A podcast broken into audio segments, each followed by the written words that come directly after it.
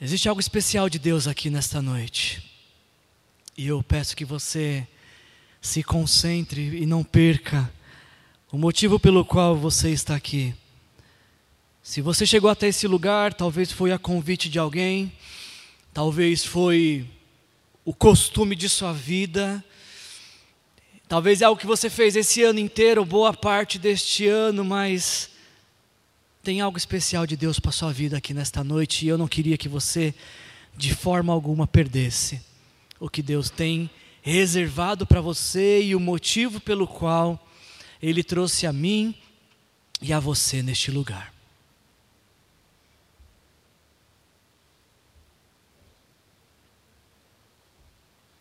Houve uma vez, houve uma vez que, que Jesus foi foi jantar na casa de um homem. Talvez um jantar muito parecido com o que eu e você tivemos esses dias de Natal, não é verdade? Uma refeição farta, a mesa cercada de pessoas. O problema é que Jesus ele foi comer na casa de um homem que não tinha uma boa reputação. O problema é que Jesus ele tem essa mania de, de se relacionar com todo aquele que tem o coração quebrantado e que talvez a sociedade ainda não tenha se atentado de que suas vidas já mudaram. Jesus tem essa mania de amar pecadores. E a palavra de Deus nos diz que certa vez Jesus estava em uma dessas jornadas onde ele ia expressar amor, que é o que ele faz de melhor. E aí a palavra nos diz que enquanto Jesus estava jantando e algumas pessoas inquietas por Jesus estar se relacionando com um pecador, como se as pessoas que estavam julgando não fossem pecadoras, mas talvez seja um assunto para uma outra noite, mas enquanto as pessoas estavam incomodadas de Jesus estar se relacionando com um pecador, o sentimento que brotava no coração de Jesus era outro. Em Lucas capítulo 19, versículos 9 e 10, nós lemos as palavras de Jesus neste jantar. Este, este que o recebeu e que era tido como pecador de má reputação, diante da sociedade, havia entregado o coração para Jesus, estava quebrantado pelo amor de Jesus. E quando Jesus viu aquele coração arrependido, Jesus se voltou para este homem e disse: Hoje houve salvação nesta casa, porque este homem, este homem também é filho de Abraão, porque o filho do homem, preste atenção, o filho do homem veio para buscar e salvar quem? Quem estava perdido. O filho do homem veio para buscar e salvar aquele que estava perdido. Por diversas vezes a Bíblia nos esclarece, a Bíblia não nos deixa dúvidas do motivo pelo qual Jesus veio ao mundo. Por mais que algumas pessoas às vezes confundam isso a Bíblia é muito clara, clara e ela é insistente em afirmar e dizer qual é o maior, e eu diria até o único motivo para que Deus pisasse nesta terra que nós vivemos, na pessoa de Jesus. Para que Deus assumisse forma humana, entrasse em nossa história e vivesse algum tempo aqui a Bíblia não nos deixa dúvidas. Por que, que Jesus veio ao mundo? Sim, ele, ele, ele viveu e nos deixou um grande exemplo de como devemos viver. Nós, homens aqui da nossa igreja, da Igreja Aliança Vista Verde, eu acho que eu posso dizer que nós temos um lema. Nos nossos encontros de homens, nós temos uma frase de que Jesus é o homem. Ah, esses homens me enchem de alegria, tá vendo? Jesus é o homem que todo homem deveria ser. Porque Jesus é o arquétipo do ser humano perfeito. Se você quer saber como é que é a humanidade antes da queda, antes do pecado, olhe para Jesus. Ele é o homem que todos nós deveríamos ser, o perfil de humanidade perfeita que Deus criou para que se, pudéssemos ser e não fomos por conta do pecado. Mas, apesar de Jesus ter vindo ao mundo e ter nos deixado o excelente exemplo de como é viver, esse não foi seu, a sua intenção, não foi para isso que ele veio ao mundo. Sim, Jesus foi um grande mestre, e os seus ensinos transcendem a sabedoria humana.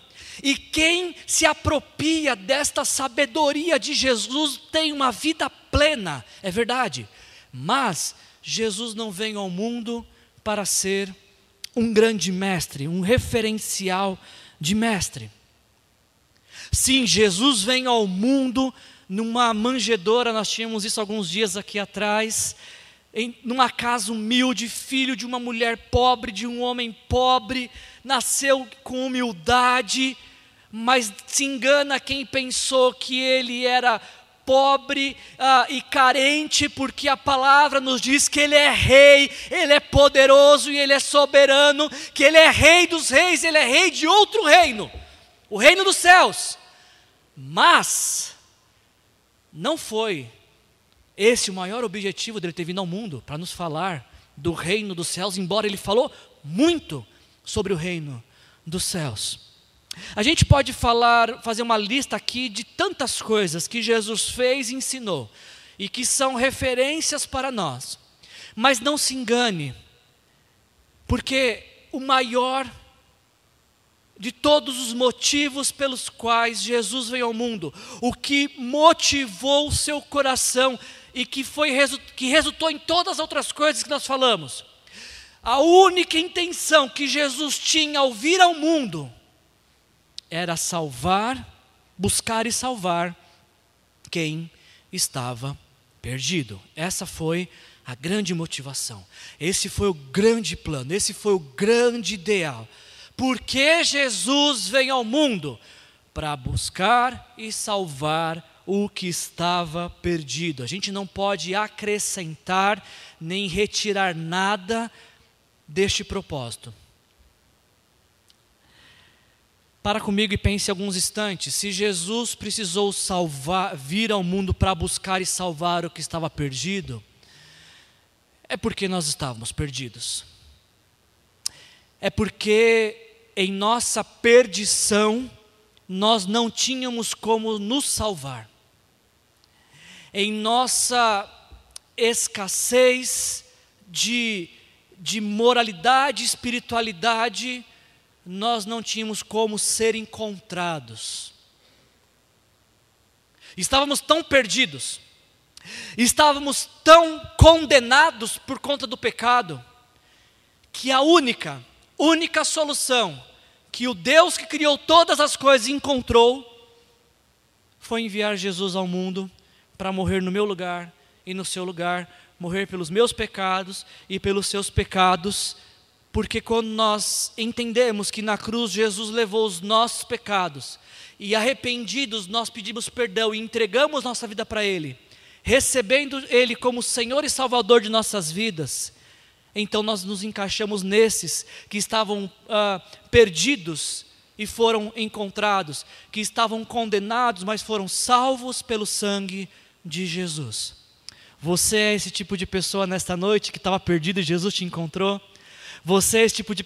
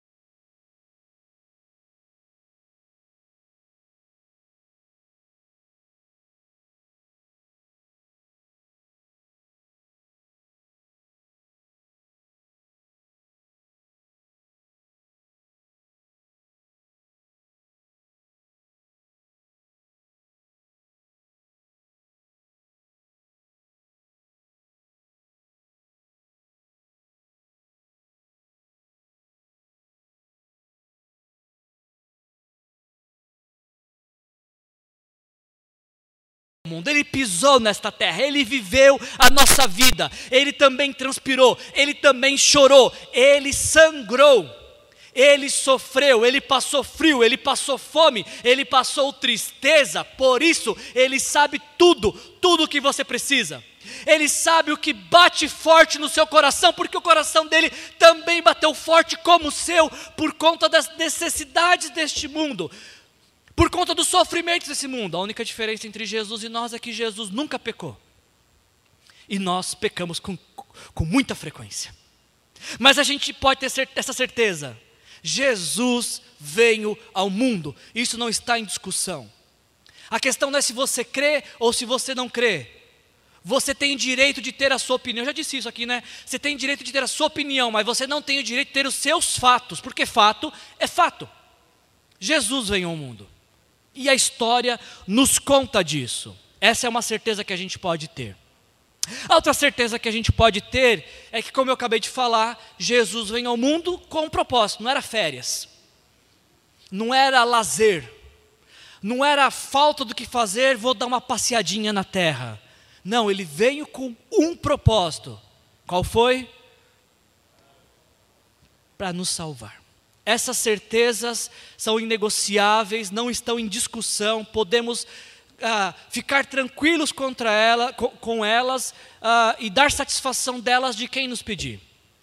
Estamos falando de fatos. Jesus vem ao mundo e vem ao mundo para nos salvar.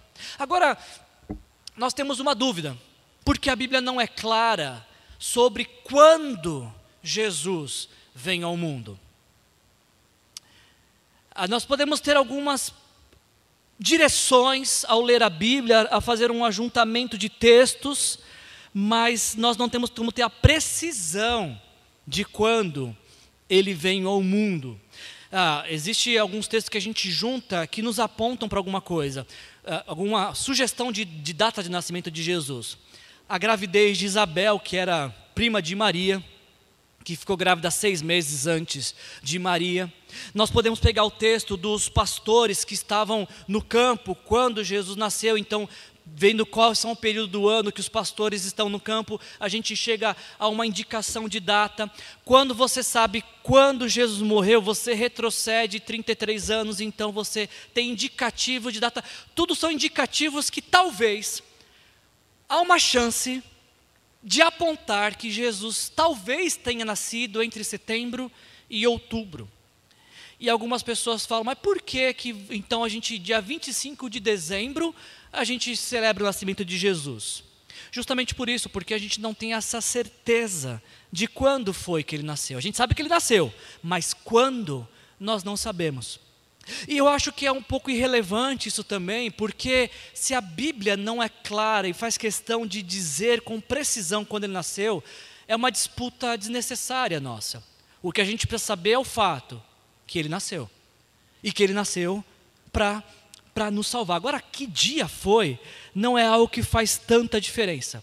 E como não se tem certeza de quando Jesus nasceu, é por esse motivo então que ah, se criou o Natal. No terceiro século, um imperador romano chamado Constantino, ele decidiu que todo o império romano era cristão. E aí precisava de uma data para celebrar o nascimento de Jesus, já que já tinha uma data para a morte, que sabia que Jesus tinha morrido na Páscoa, mas não sabia quando ele tinha nascido.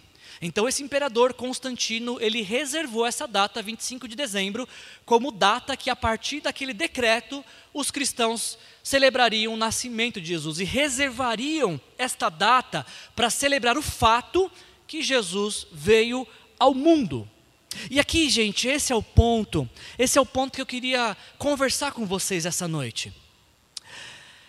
Nós temos no nosso calendário duas datas de celebração cristã.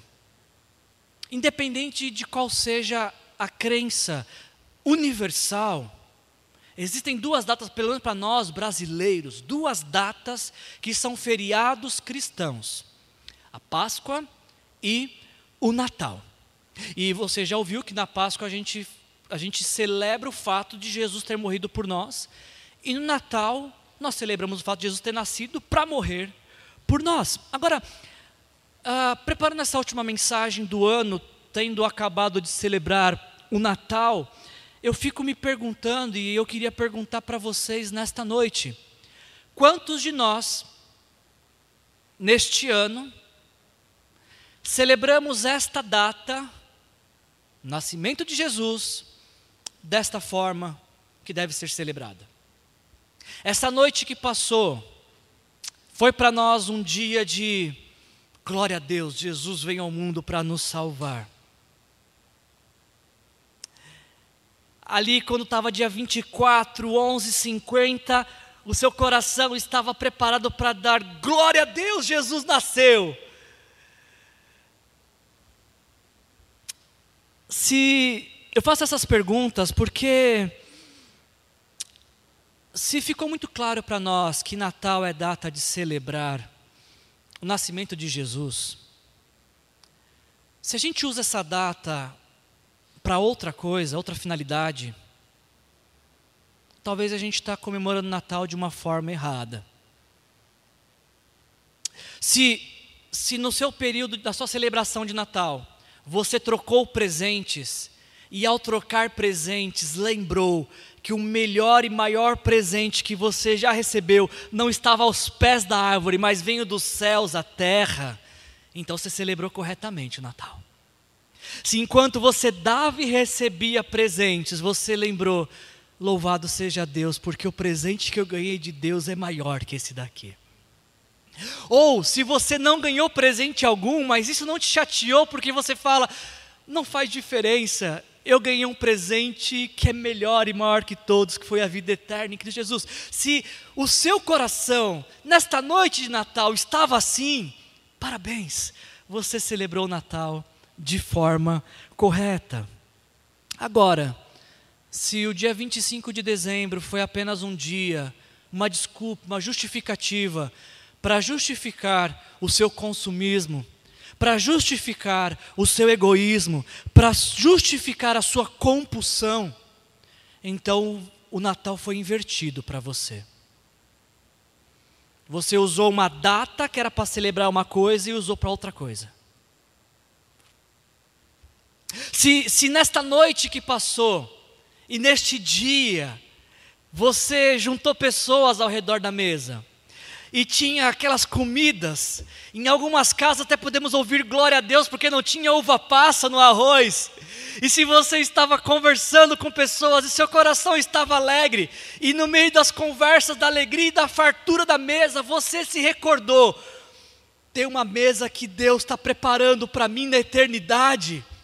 Eu vou me assentar à mesa de Deus, do reino de Deus. Se seu coração se lembrou disso, que você também foi convidado para se assentar à mesa de Deus, você celebrou corretamente o Natal, você fez bom uso dessa data. Se você lembrou que, graças ao sacrifício de Jesus na cruz, você foi chamado para se assentar à mesa do Pai.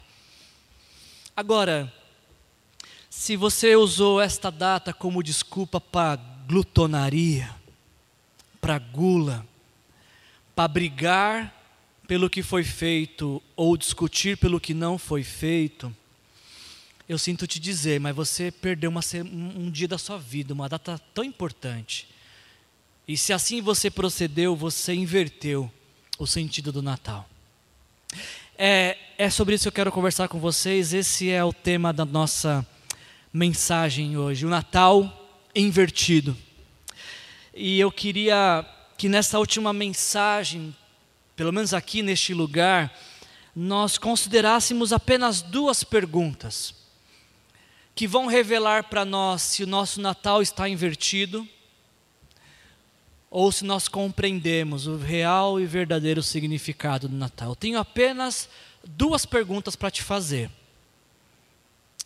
Eu preciso só antecipar que a sua eternidade depende dessas duas perguntas e que nesta prova ou se gabarita e acerta as duas ou é reprovado. Não tem como acertar uma questão apenas. É importante acertar as duas porque a sua vida depende disso. Eu espero que nessa noite o Senhor fale de uma maneira tão profunda no nosso coração, que o Natal faça tão sentido para a gente, que a gente entenda inclusive que Natal não acaba dia 25 de dezembro. A primeira pergunta que eu quero te fazer é essa daqui. Você conhece Jesus? Sim ou com certeza? Ou não? Eu, eu sei que eu tô, estou tô me contradizendo. E eu queria discordar de mim mesmo nesta hora. Porque eu acabei de dizer que num país como o nosso, no Brasil, eu acho que é impossível, eu posso afirmar, creio que posso afirmar, que é impossível dizer que alguém não conhece Jesus. Talvez em outros países haja uma pequenina possibilidade. Mas no Brasil, será que tem alguém que não conhece Jesus? Será que alguém, existe alguém que, ah, mesmo ah, não crendo, não nega o fato de que existe um homem chamado Jesus no nosso país? Você conhece Jesus? Antes de você responder, ah, deixa eu te dizer de que este conhecer que eu estou perguntando, ele não provém de acúmulo de informações. Eu não perguntei quais são as informações que você tem sobre Jesus. Eu não estou perguntando se você conhece Jesus no sentido de que alguém te, te falou e você ouviu falar por, alguém, por algo que alguém disse ou por algo que você leu. Não é desse tipo de conhecimento que eu estou falando. Eu não estou falando de um conhecimento que não traga implicações práticas e significativas para a sua existência. Não é desse conhecimento que eu estou falando. Isso porque em nossas vidas, não sei se você já parou para pensar quanto conhecimento nós temos que não traz implicação alguma para a nossa vida. Já parou para pensar nisso?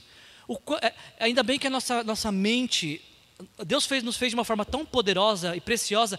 Eu não entendo como é que alguém duvida da existência de Deus quando para para, para imaginar e pensar no ser humano.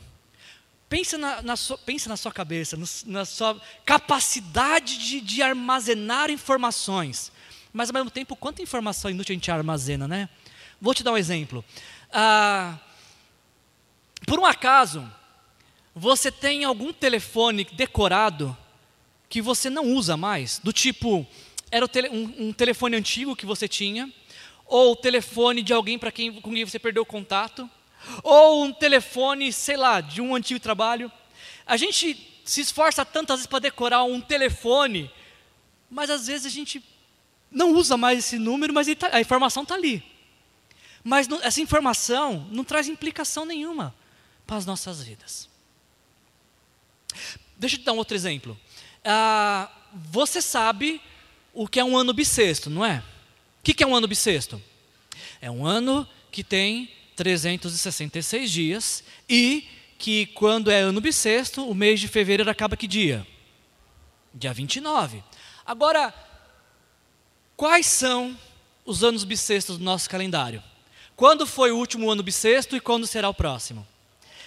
Essa é a hora que você vai se sentir a pessoa mais inteligente do mundo. Se você não sabia, essa é a hora que você pega uma informação para se exibir, para se amostrar. Os anos bissextos são múltiplos de quatro. Então, 2020 foi nosso último ano bissexto, e 2024 vai ser nosso próximo ano bissexto, ou como o Léo prefere, ano de Copa do Mundo, acho que dá também, hein? Aí você fala, uau, que informação fantástica, agora vou sair. Se alguém te perguntar, foi, como é que foi na igreja lá? Você fala, nossa, fantástico, você precisa ir para aquele lugar, que lugar sensacional. E aí, o que, que você ouviu? Ah, eu ouvi o que é no bissexto e aprendi agora que no bissexto são múltiplos de quatro. Pergunta, qual a implicação que isso traz para a sua vida? Resposta, nenhuma. Nenhuma. Você não vai entrar numa crise existencial por saber ou não saber quando é ano bissexto. Você não vai ficar mais feliz ou menos feliz, talvez menos feliz, porque aí você vai trabalhar um dia a mais, não sei. Mas é uma coisa que não traz implicações para a vida. É por isso, eu estou dando esse exemplo porque quando eu pergunto para você, você conhece Jesus? A pergunta que eu estou fazendo é uma pergunta que tem que ser comprometedora a resposta, que tem que te inquietar, que tem que mexer com você, porque se você diz que conhece Jesus, mas esse conhecimento não provoca nada em você, talvez você não o conheça. E deixa eu te apresentar o perigo de não conhecer Jesus corretamente. O próprio Senhor Jesus, em certo momento, quando estava na ceia com seus discípulos, na última ceia, ele orou. E ele disse: Pai, chegou a hora, glorifica o teu filho, para que o teu filho te glorifique, pois lhe deste autoridade sobre toda a humanidade, para que, lhe, para que conceda a vida eterna a todos os que lhe deste. E esta é a vida eterna. O que, que Jesus diz que é a vida eterna? Qual que é a síntese de vida eterna de Jesus? Que, como é que Jesus resume o que é vida eterna? Ele diz: essa é a vida eterna, que te conheçam que te conheçam o único Deus verdadeiro e a Jesus Cristo a quem enviaste. O resumo que Jesus faz para a gente é que a vida eterna consiste em conhecer a Deus e conhecer a Ele, Jesus. Se nós descartamos já, está claro para mim e para você nesta hora, que quando Jesus fala que a vida eterna consiste em conhecê-lo e este conhecer não é de informação, não é de teoria. Do que, que Jesus está falando? De que conhecimento Jesus está falando, do qual depende a nossa vida eterna?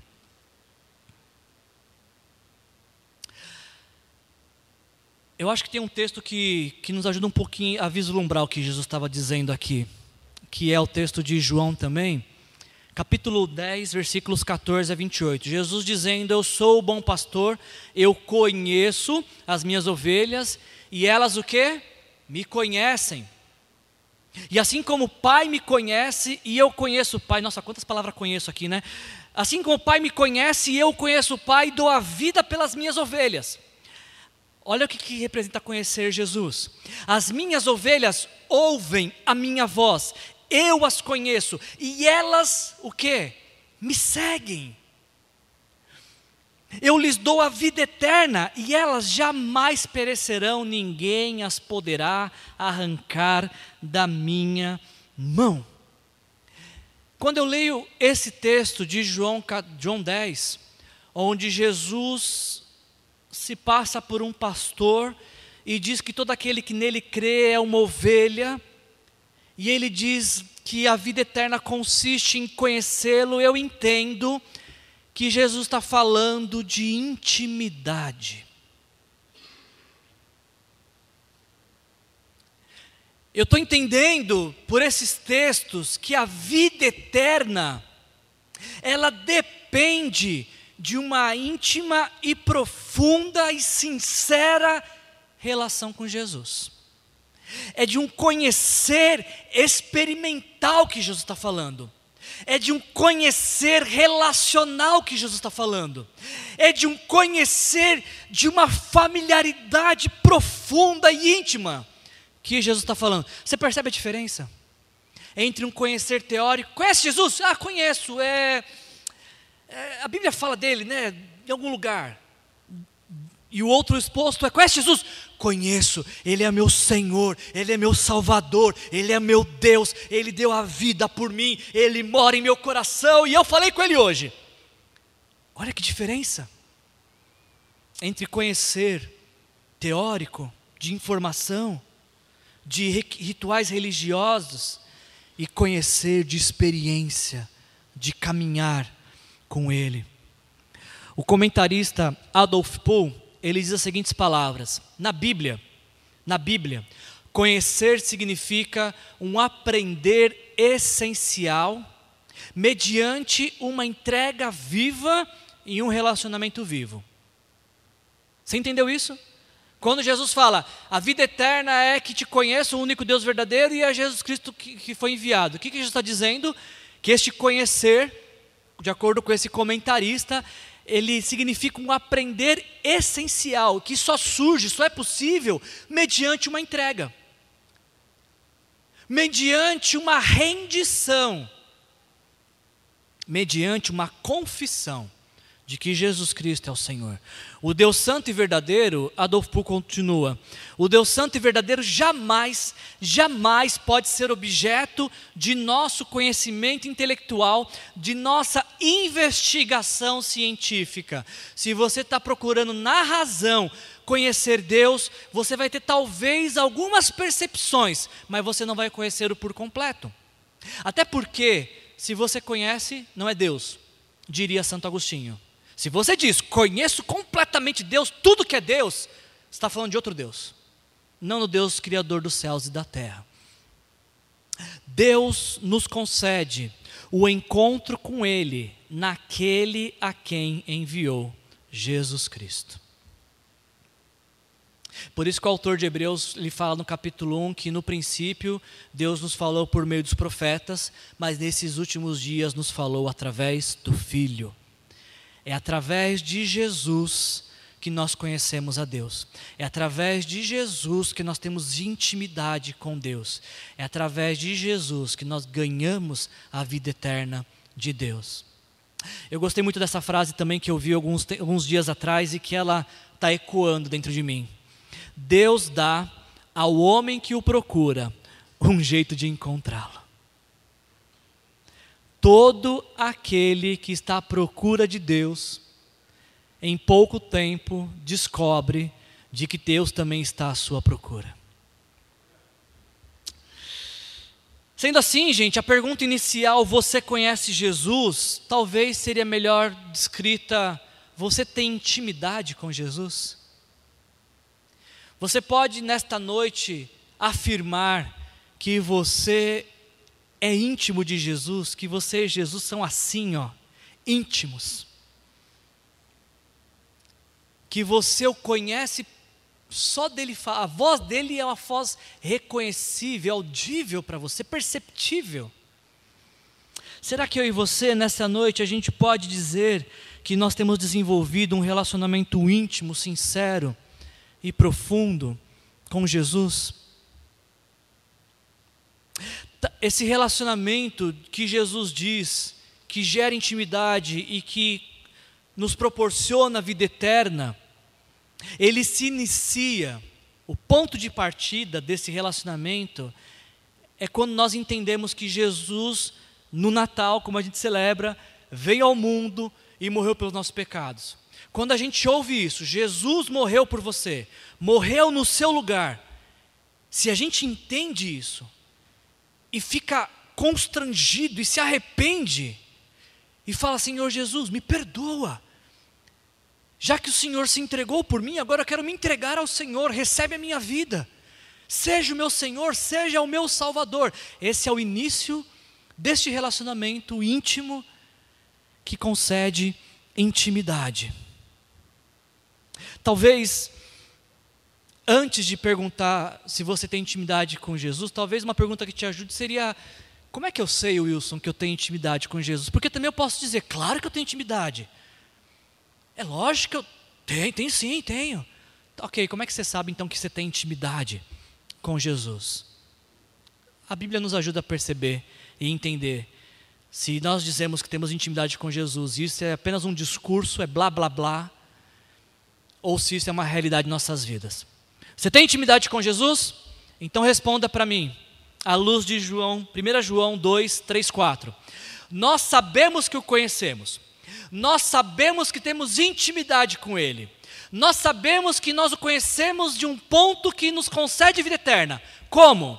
Se obedecemos aos seus mandamentos. Por quê?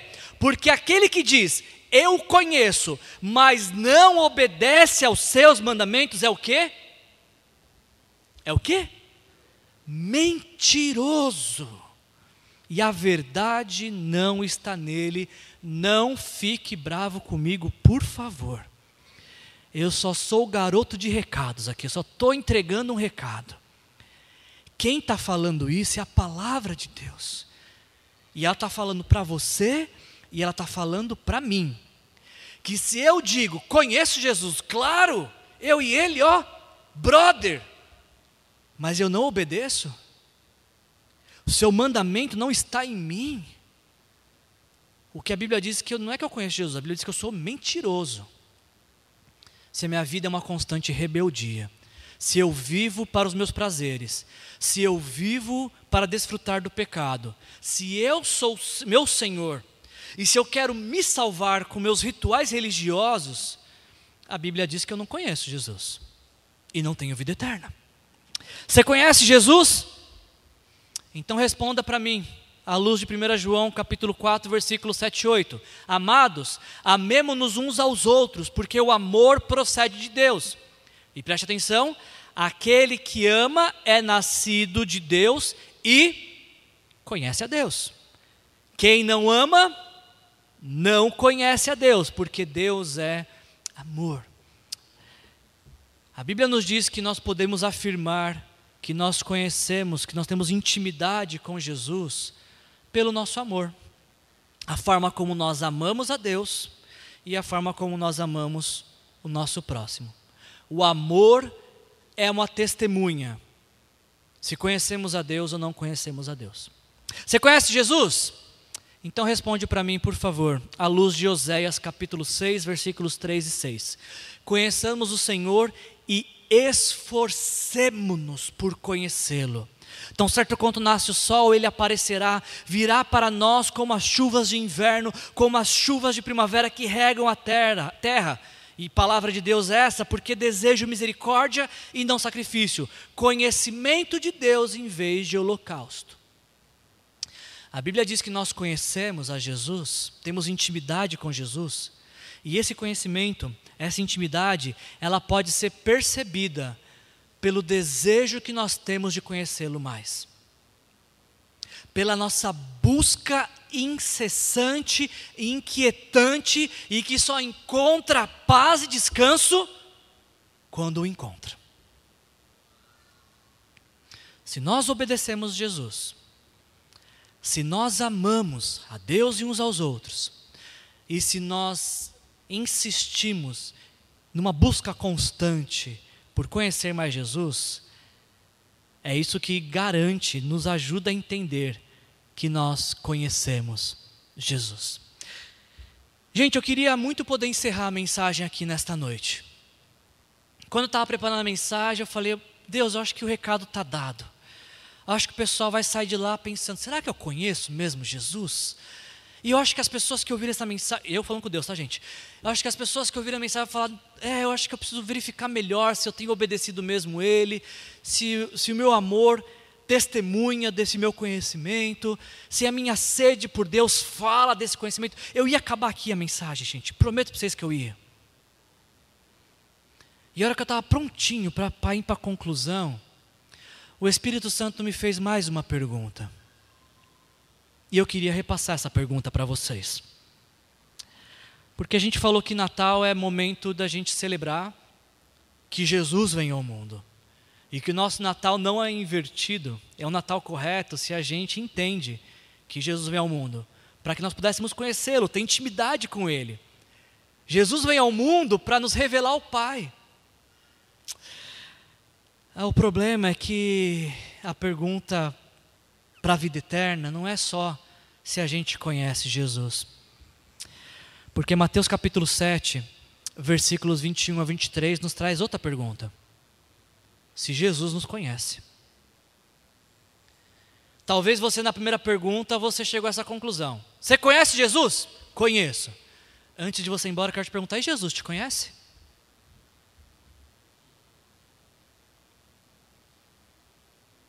Porque responder por você é fácil, né? Lógico que eu conheço Jesus. Lógico que eu tenho intimidade com Jesus. Mas e Jesus?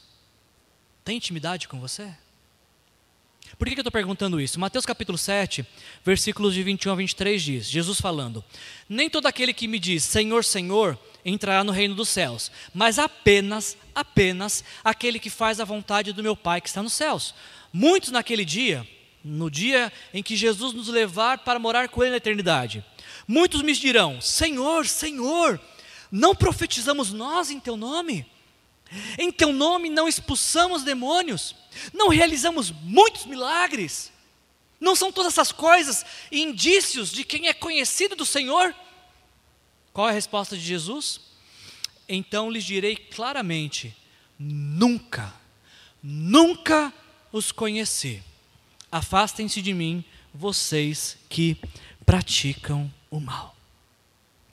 Tão importante quanto conhecer Jesus é ter a convicção, a certeza se Jesus nos conhece.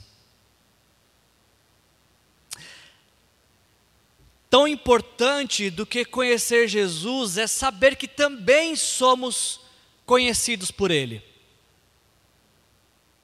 Porque de nada adianta dizer, conheço Jesus, eu profetizo em nome dele. Eu faço muitas coisas em nome dele. Até demônio já expulsei em nome dele. A palavra nos diz que algumas pessoas um dia comparecerão diante de Jesus com esse discurso, e Jesus vai falar: Você quem é mesmo? Mais uma vez, Jesus não está falando de um conhecimento teórico, porque Ele é onisciente, Ele conhece todas as coisas. Jesus está falando de intimidade.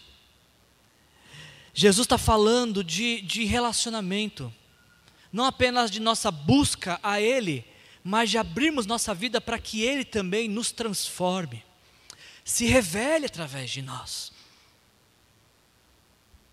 Eu imagino que neste Natal, muitas pessoas talvez estão chegando nesse, nessa época do ano convictas de que conhecem Jesus, mas talvez nunca se perguntaram se Jesus as conhecia, porque são coisas diferentes.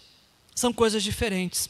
E necessariamente ter informações sobre uma pessoa não significa que essa pessoa te conhece. Posso te dar um exemplo? Posso te dar um exemplo como é diferente você dizer eu conheço alguém e ainda assim ser desconhecido por aquele quem você diz que conhece? Pense nesse exemplo aqui, ó. Você pode dizer que conhece essa pessoa? Que você tem informações sobre ela? Se você disser que não, eu vou ficar muito preocupado com você e você vai estragar aqui minha, minha ilustração, eu vou ficar chateado com você. Mas se você não conhece, se você tiver um celular conectado à internet, não agora, tá?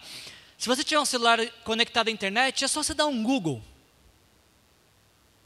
Porque quando você pesquisar na, na, internet por essa pessoa, você vai saber qual é o nome completo dessa pessoa, onde ela nasceu, Rio de Janeiro, que dia ela nasceu, dia 12 de dezembro de 1937.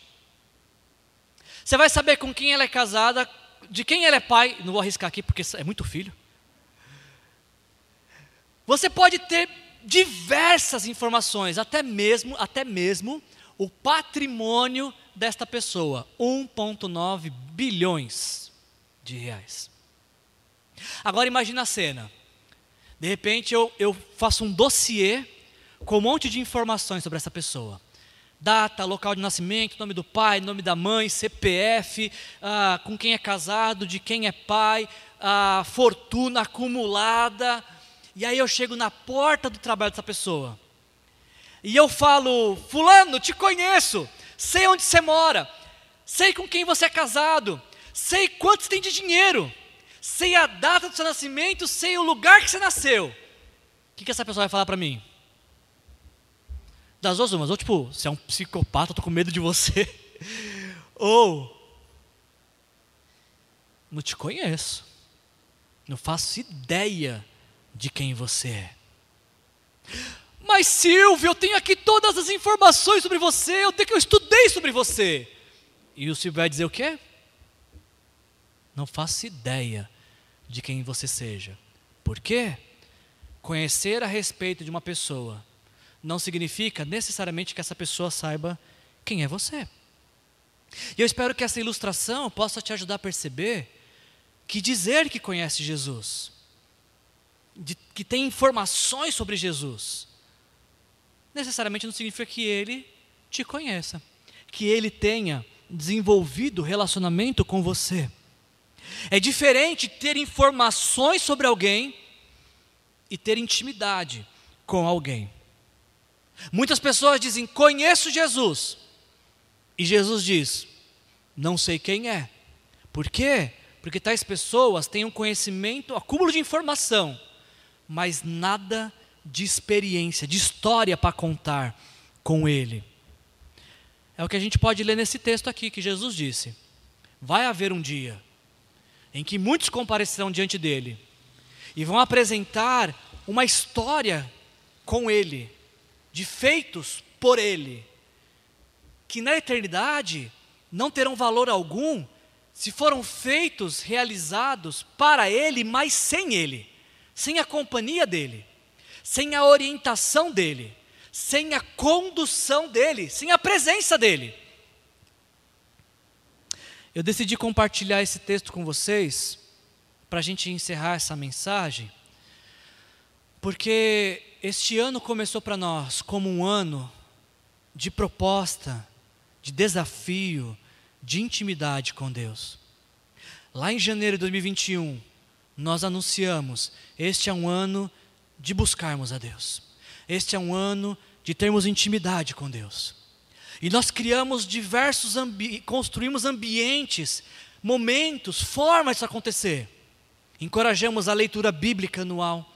Fizemos semanas de avivamento, campanhas de jejum e oração. Você pode dizer que você chega a dezembro mais íntimo de Jesus depois de tudo que nós vivemos este ano?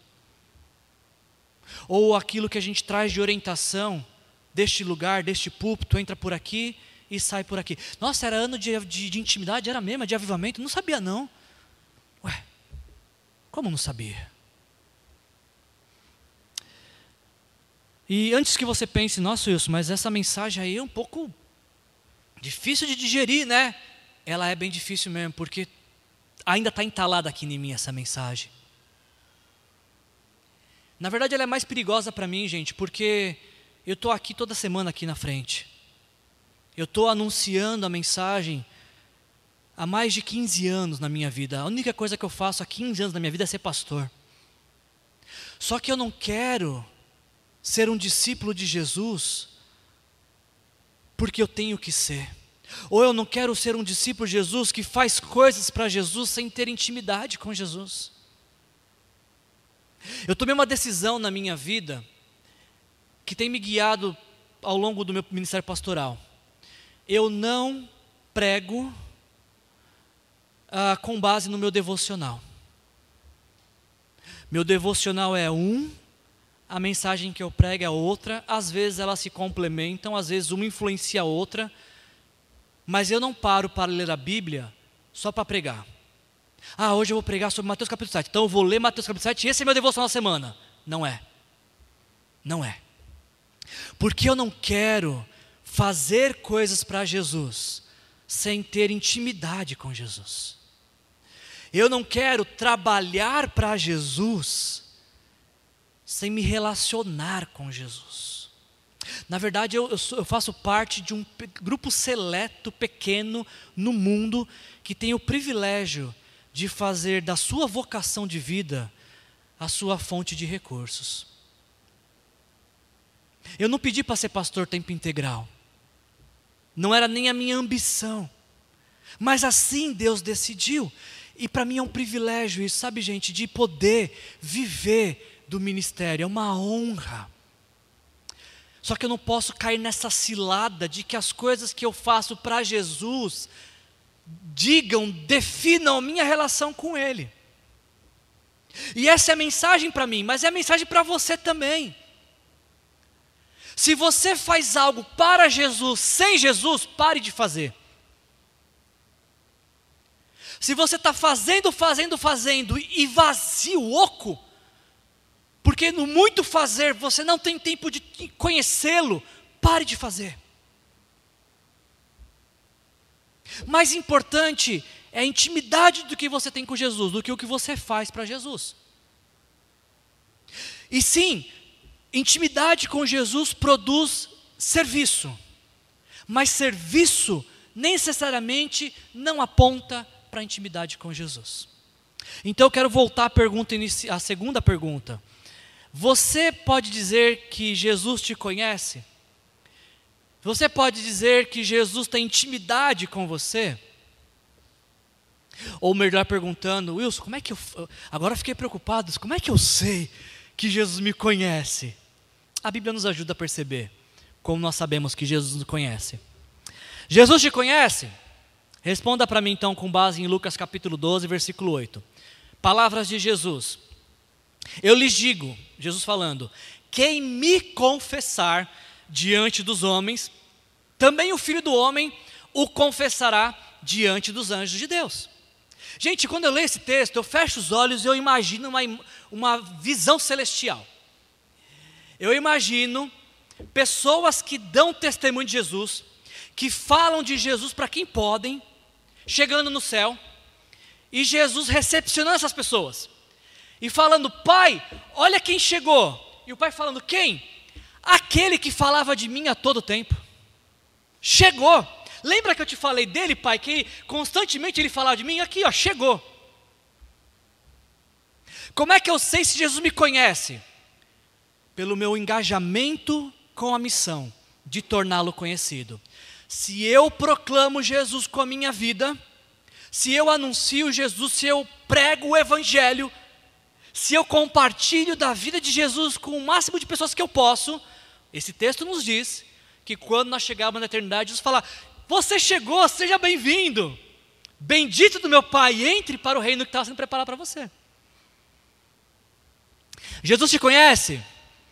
Responda com base em Naum, capítulo 1, versículo 7. O Senhor é bom, é fortaleza no dia de angústia e conhece os que nele se refugiam.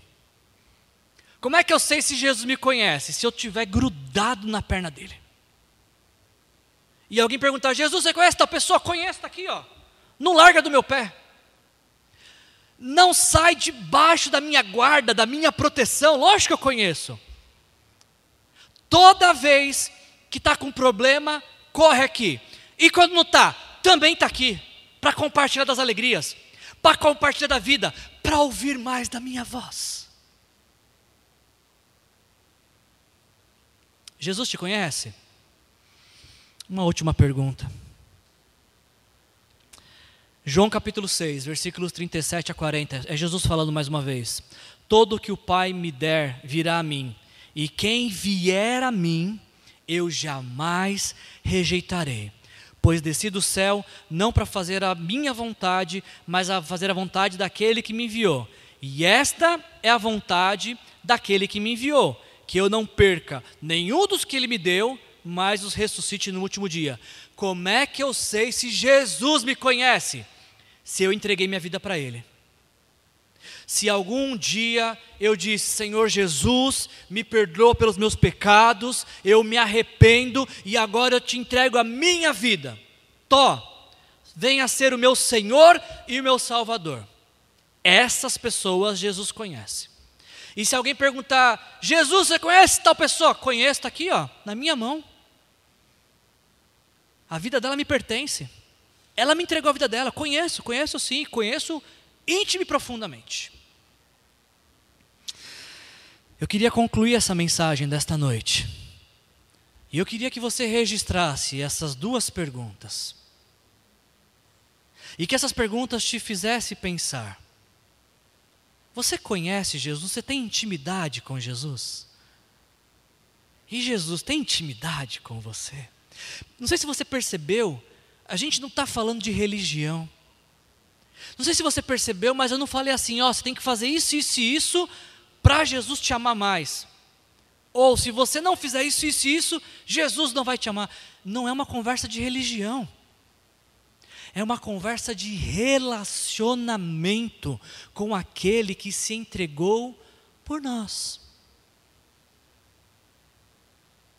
Acho que ia ser bom, inclusive, um bom resumo para a mensagem. O que, que você ouviu na pregação de. Nossa, que pregação fantástica. Você precisa ouvir, está aqui o link. É uma pregação sobre relacionamento. O relacionamento meu com Jesus e o de Jesus comigo. Eu encerro com esse texto aqui, essa noite. Alguém perguntou para Jesus certa vez: Senhor, Serão poucos os salvos? Olha qual era a pergunta que para Jesus sobre salvação. E a pergunta era quantitativa: serão poucos os salvos? E qual foi a resposta de Jesus? Esforcem-se. Esforcem-se para entrar pela porta estreita, porque eu lhes digo que muitos tentarão entrar e vai acontecer o quê? Não vão conseguir. Quando o dono da casa, aí Jesus dá um exemplo aqui para exemplificar o que ele quis dizer. Quando o dono da casa se levantar e fechar a porta, vocês ficarão do lado de fora, batendo e pedindo: Senhor, abre-nos a porta, abre-nos a porta do céu da eternidade. Ele, porém, lhe responderá o quê? Não os conheço, nem sei de onde vocês são.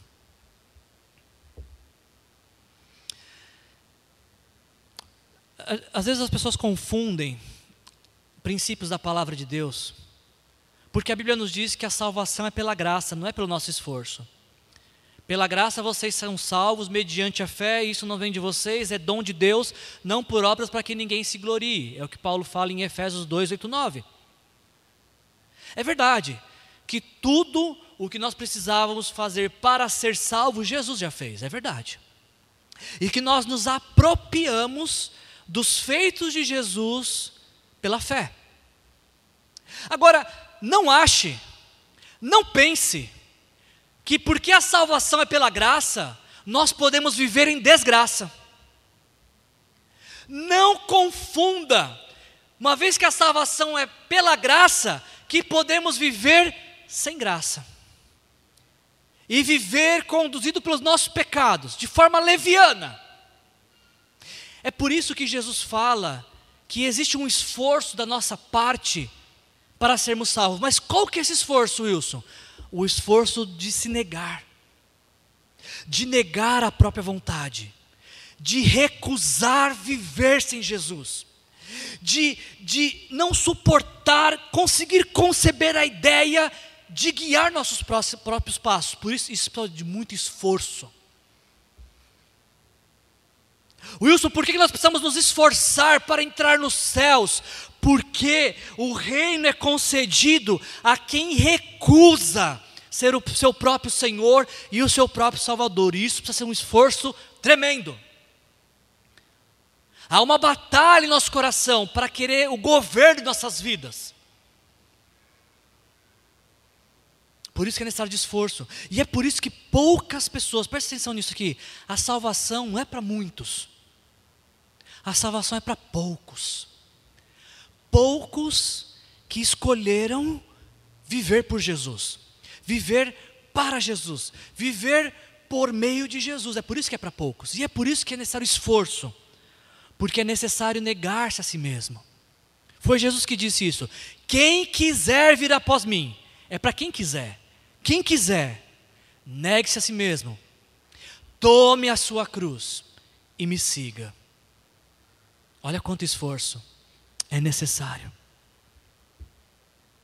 Por isso, nessa, nessa última mensagem deste ano, se você não pescou isso o ano inteiro, talvez o Senhor te trouxe aqui para reacender essa chama no seu coração mais uma vez, de buscar intimidade com Deus, de aprofundar a sua relação com Deus, de desenvolver um interesse profundo e inegociável pelo reino de Deus, para benefício da sua alma, para plenitude da sua vida no tempo presente, para que a eternidade seja uma realidade para você, uma realidade lá que tem efeitos aqui.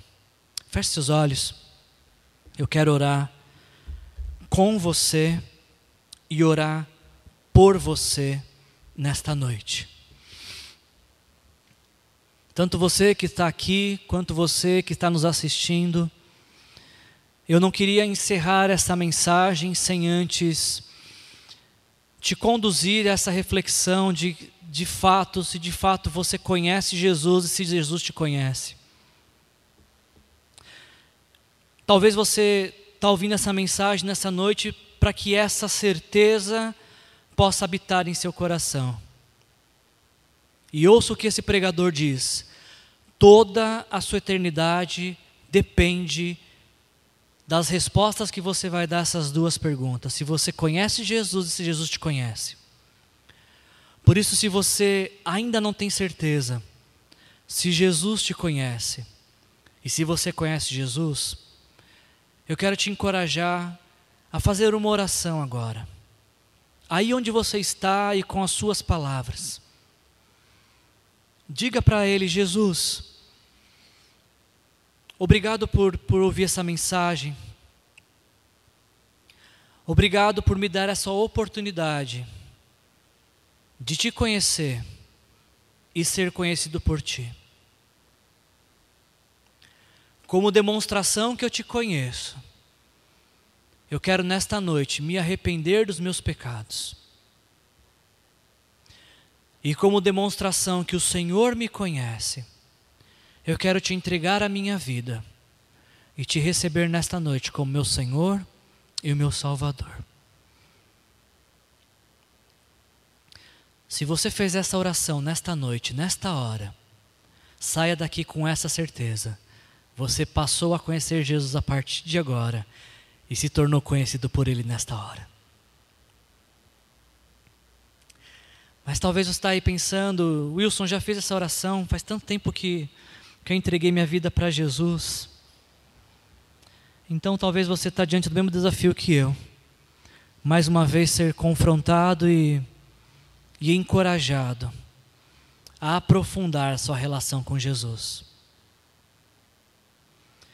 Através da obediência, através do amor, através da busca, através do engajamento com a missão.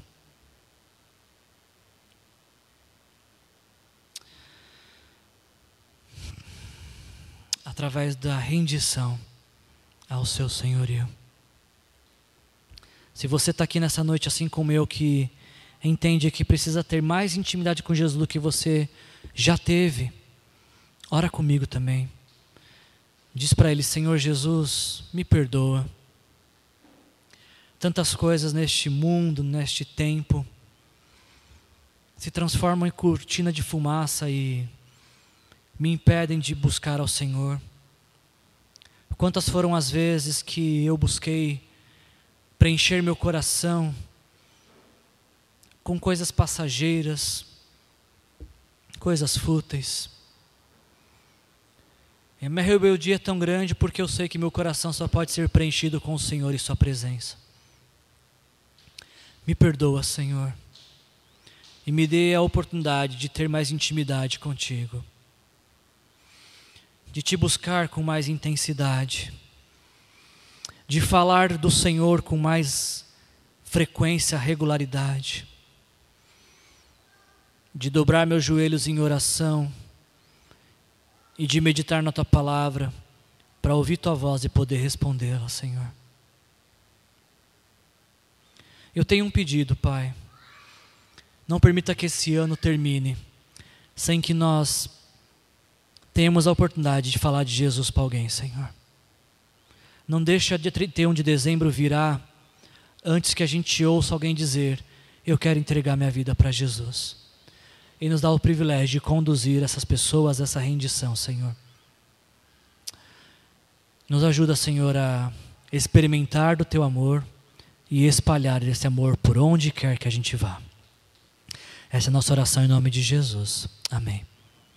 Que a graça do nosso Senhor Jesus Cristo, o amor do nosso Deus o Pai e a comunhão com o Espírito Santo se faça presente hoje e sempre em nossas vidas. Sejam cheios do Espírito Santo. Jesus abençoe vocês. Feliz Ano Novo.